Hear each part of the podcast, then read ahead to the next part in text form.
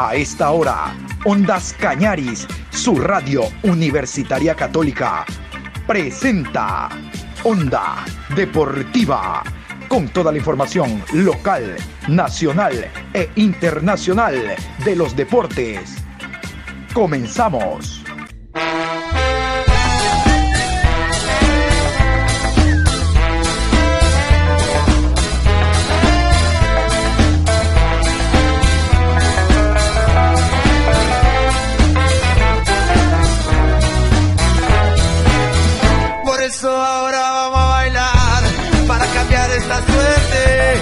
Sabemos gambetear para ausentar la muerte.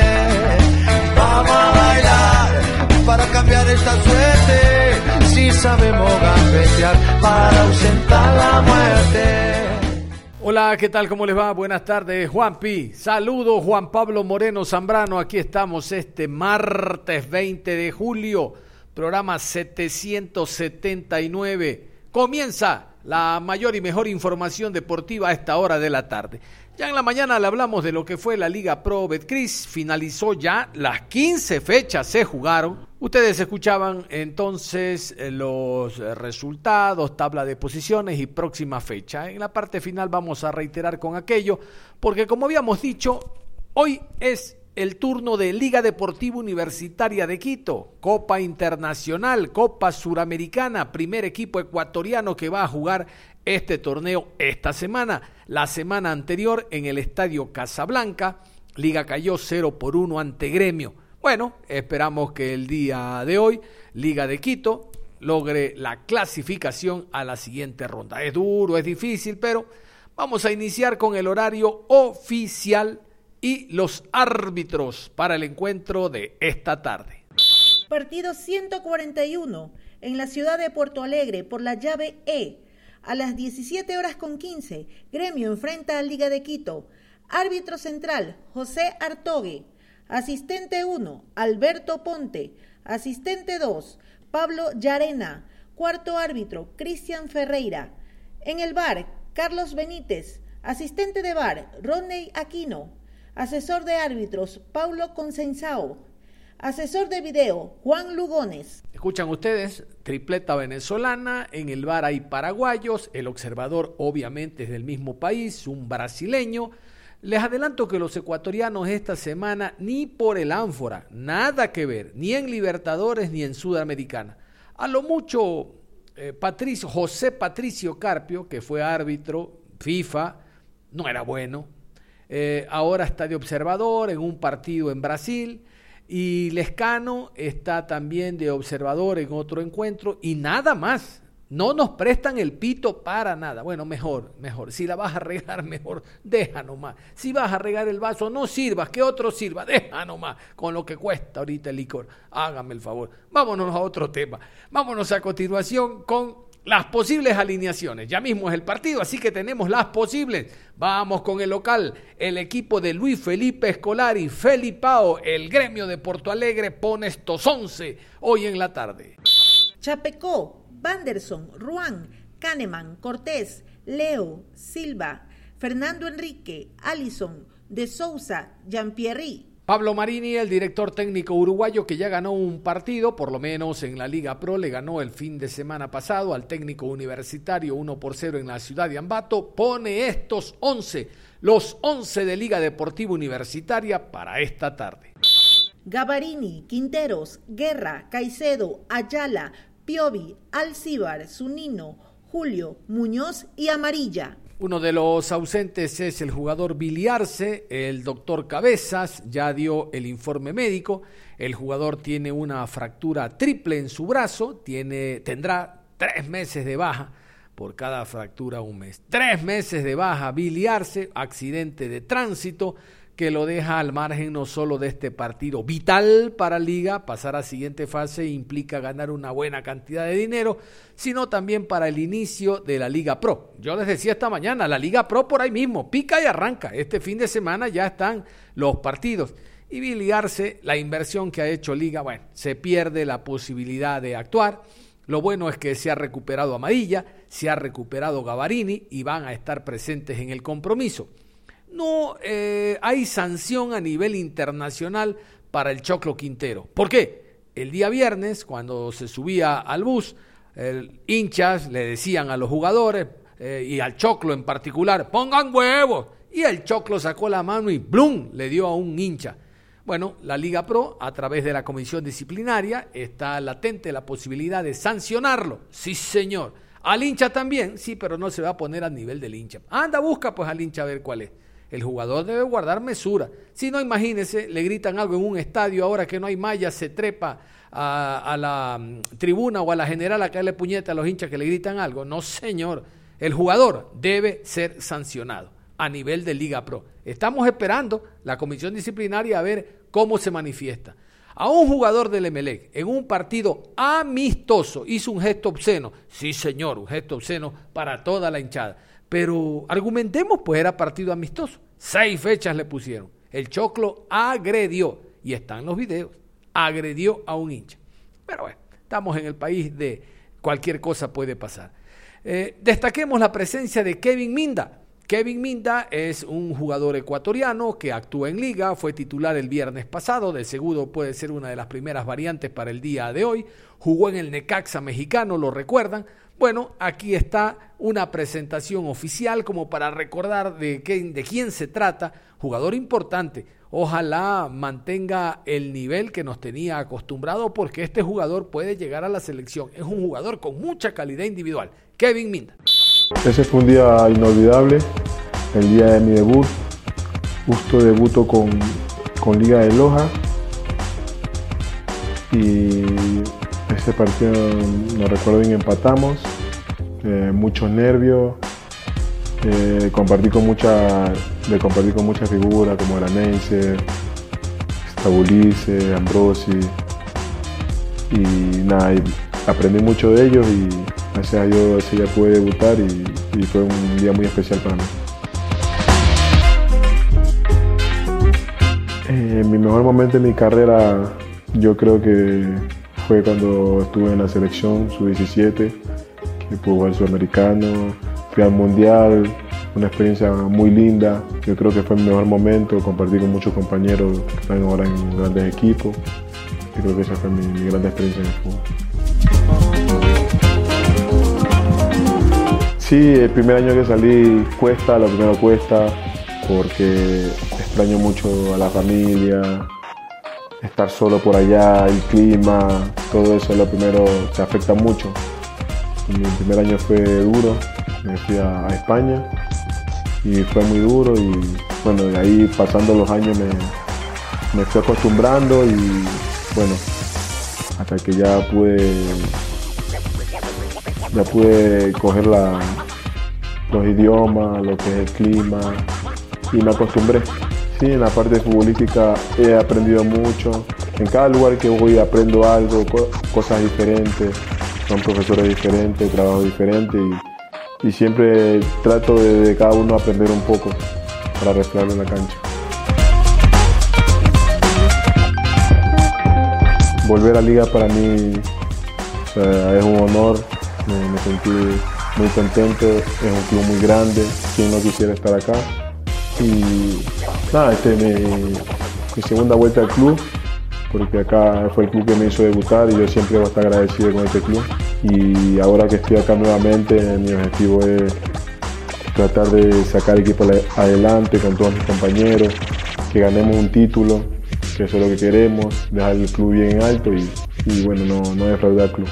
En el arco de liga se fue Alexander Viveros y llegó José Cárdenas. Cárdenas es ah, quiteño, eh, llegó del América de Quito y es uno de los alternantes que tiene Adrián Gavarini. De hecho, jugó el último partido, pero como les decía, Adrián Gavarini ya está recuperado. Vamos a conocer también en esta ocasión a José Cárdenas, arquero ecuatoriano, uno de los suplentes principales que tiene Adrián Gavarini en el marco de Liga Deportiva Universitaria de Quito.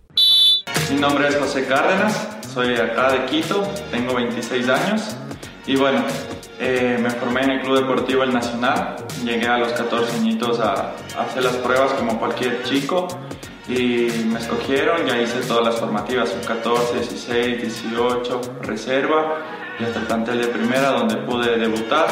Ahí atajé 17 partidos en el Club Deportivo El Nacional.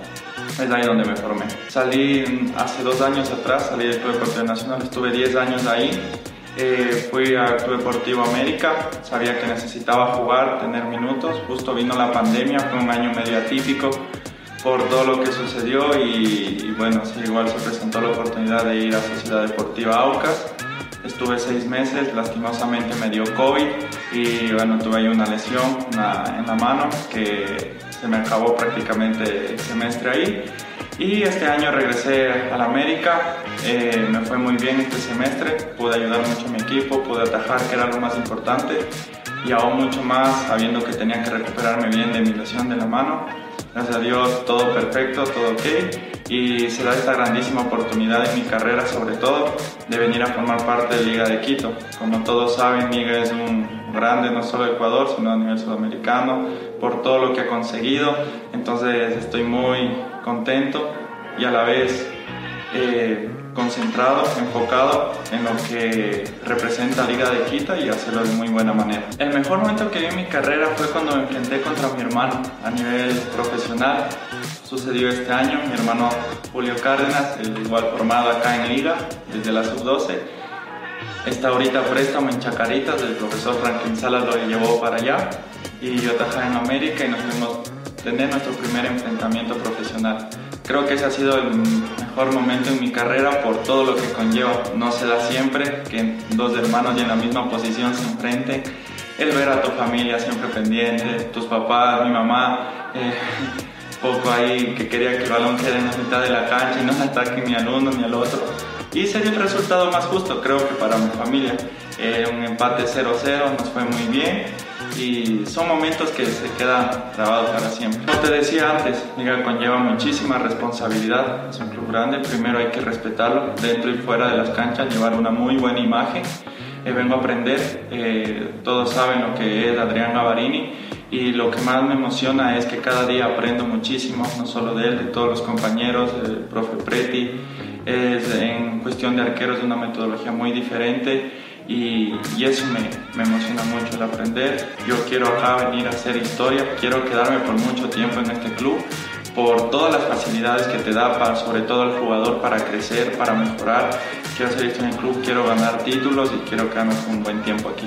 La última rueda de prensa que dio el técnico Pablo Marini fue después del compromiso técnico 0 Liga 1 eh, no solo que habló del partido, sino de lo que ha significado la preparación para este encuentro del día de hoy. Ayer en la tarde, no, el domingo en la tarde viajó el equipo de liga hasta Brasil, de ahí a, Porto Alegre. Eh, el técnico, por ejemplo, les cuento, en el partido último presentó un equipo mixto, ya en el segundo tiempo puso a los titulares tratando de darles descanso y ratificó una victoria que obviamente no solo que le permite sumar tres puntos, sino que le ayuda para lo que puede ser la sumatoria en esta segunda etapa que se inicia este viernes. Vamos a continuación con Pablo Marini hablando de lo que puede ser el partido del día de hoy, de su preparación y en general lo que presenta Liga ante Gremio. Ahora sí, para evaluar nos sirve también mucho para el partido del martes. Se programó este partido obviamente para venir a ganarlo, sin dudas. Creo que el primer tiempo jugamos muy bien, fuimos muy superiores, generamos muchas situaciones de gol y solamente pudimos convertir un gol. En el segundo tiempo también generamos, pero sí eh, el técnico universitario tuvo un par de chances de, de juego aéreo. Eh, así todo fue muy trabado, muy brusco por el segundo tiempo y nosotros no pudimos ya por fatiga de muchos no pudimos desarrollar lo que habíamos hecho en el primer tiempo. Obviamente nos falta tiempo, nos falta trabajo, eh, eh, cambiar una forma de jugar de, muchos años ahora, pero sí hay muy buena voluntad y muy buena predisposición de todo el plantel. Y Luis eh, hoy fue cuidado también por una precaución para no, que no soporte nuevamente un golpe, pero sí va a estar apto para el, para el martes. Seguimos con la siguiente pregunta para John Hidrobo, Juan Cañares.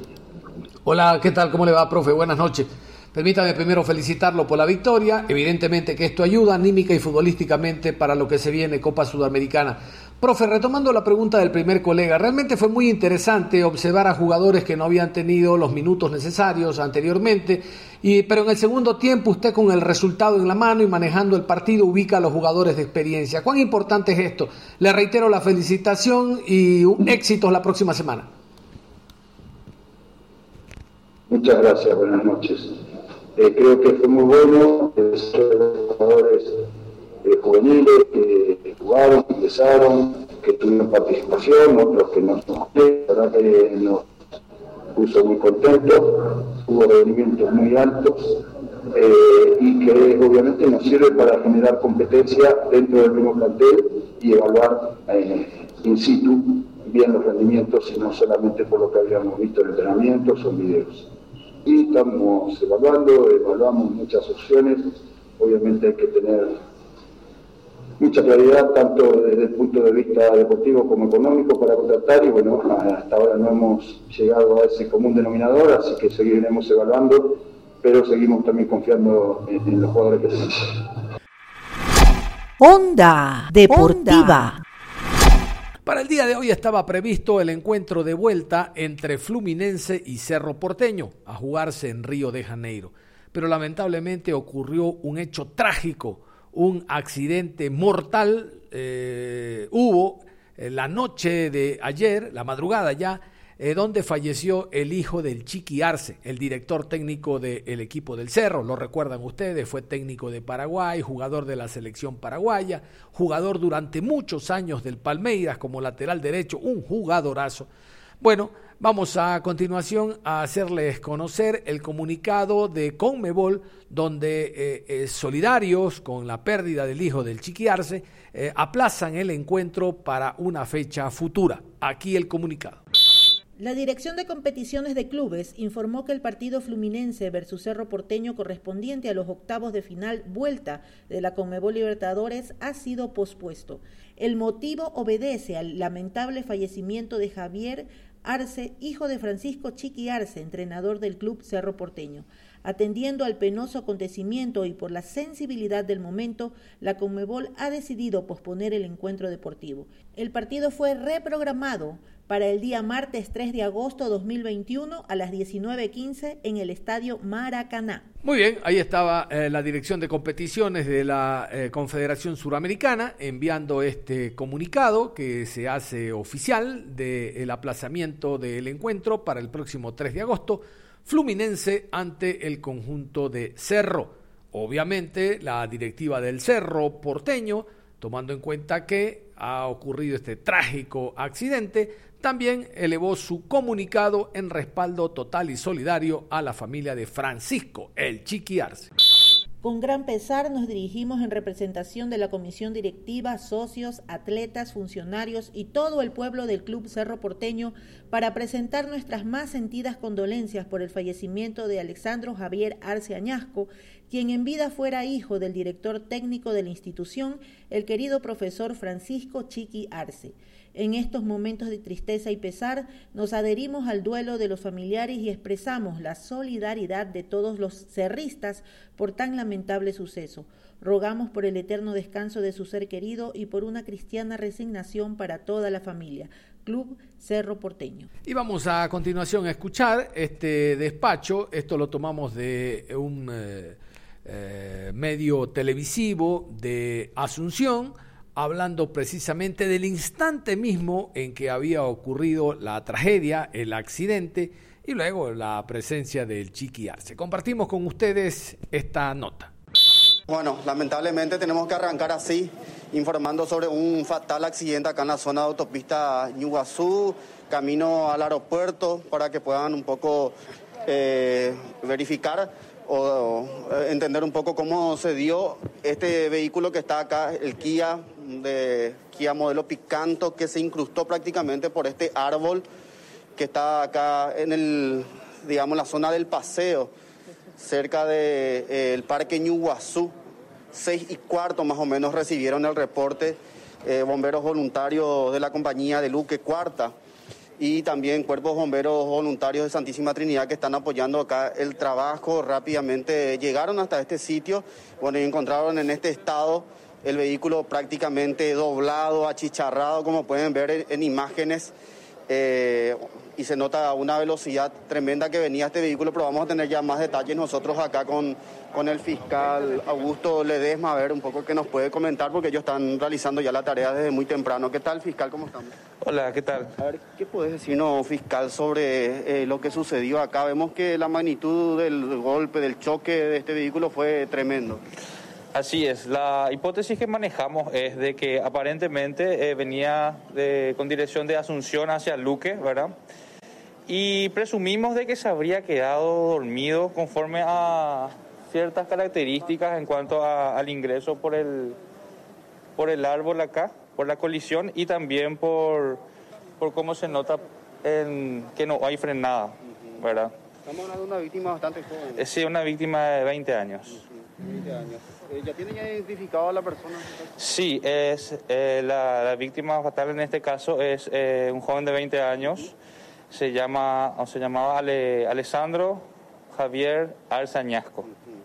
Y a ver, ¿qué, qué, qué más saben eh, de lo que pudo haber ocurrido? Eh, ¿Perdió el control? O sea, eh, la hipótesis principal que manejan al menos es que se quedó dormido, pero decían también que intentó maniobrar de alguna manera o... o- Eso no sabría decirte, eso va a quedar a cargo ya efectivamente del trabajo realizado por personal de criminalística, ¿verdad?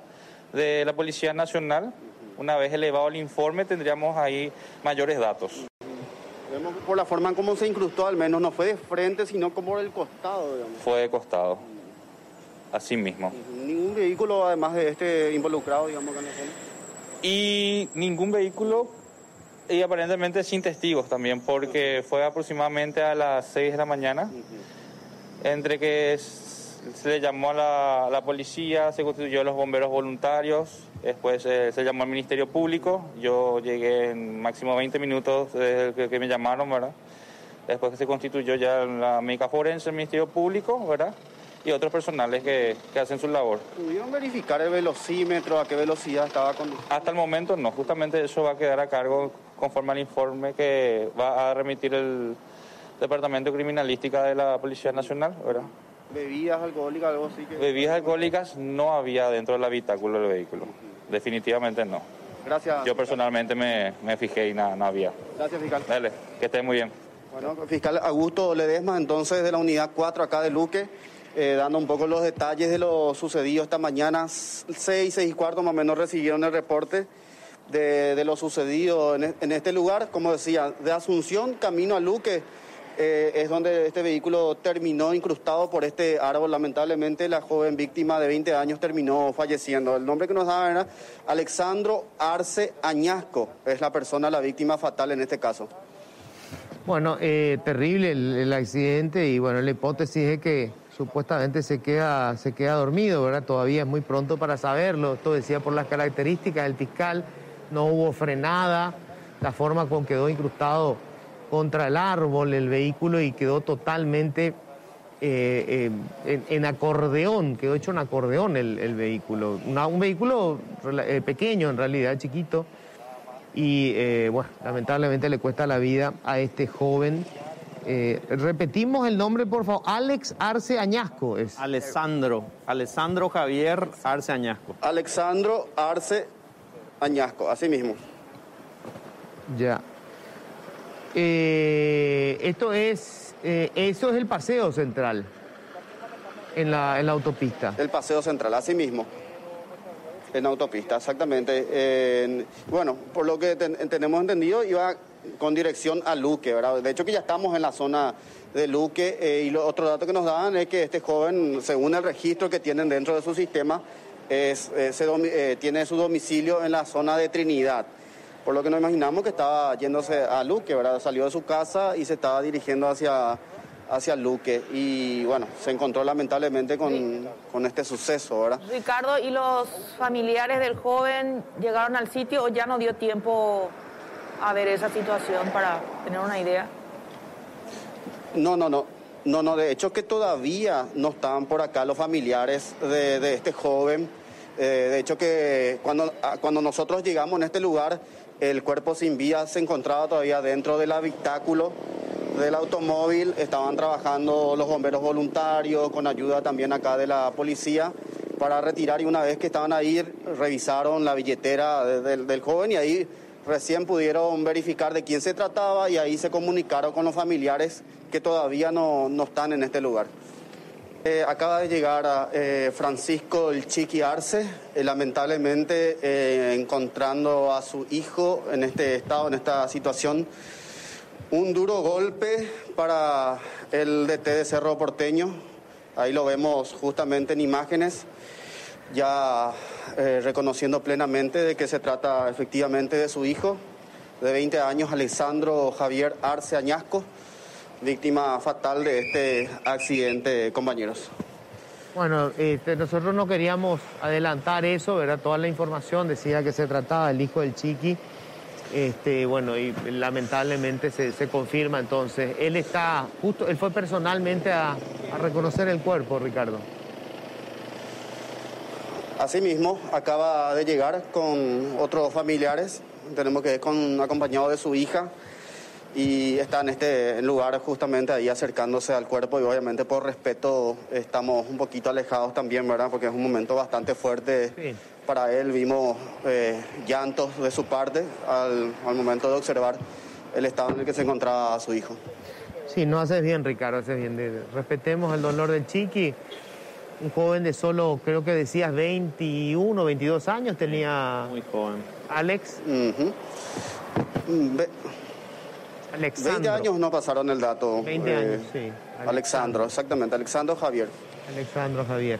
Bueno, y bueno, eh, confirmado entonces y quedará saber seguramente las causas del accidente, aunque como explicaban es probable que se haya quedado dormido al volante eh, y bueno, lamentable pierde la dirección del vehículo y termina embistiendo contra el árbol. Realmente el, auto quedó totalmente destrozado, las posibilidades de que sobreviviera eran prácticamente nulas.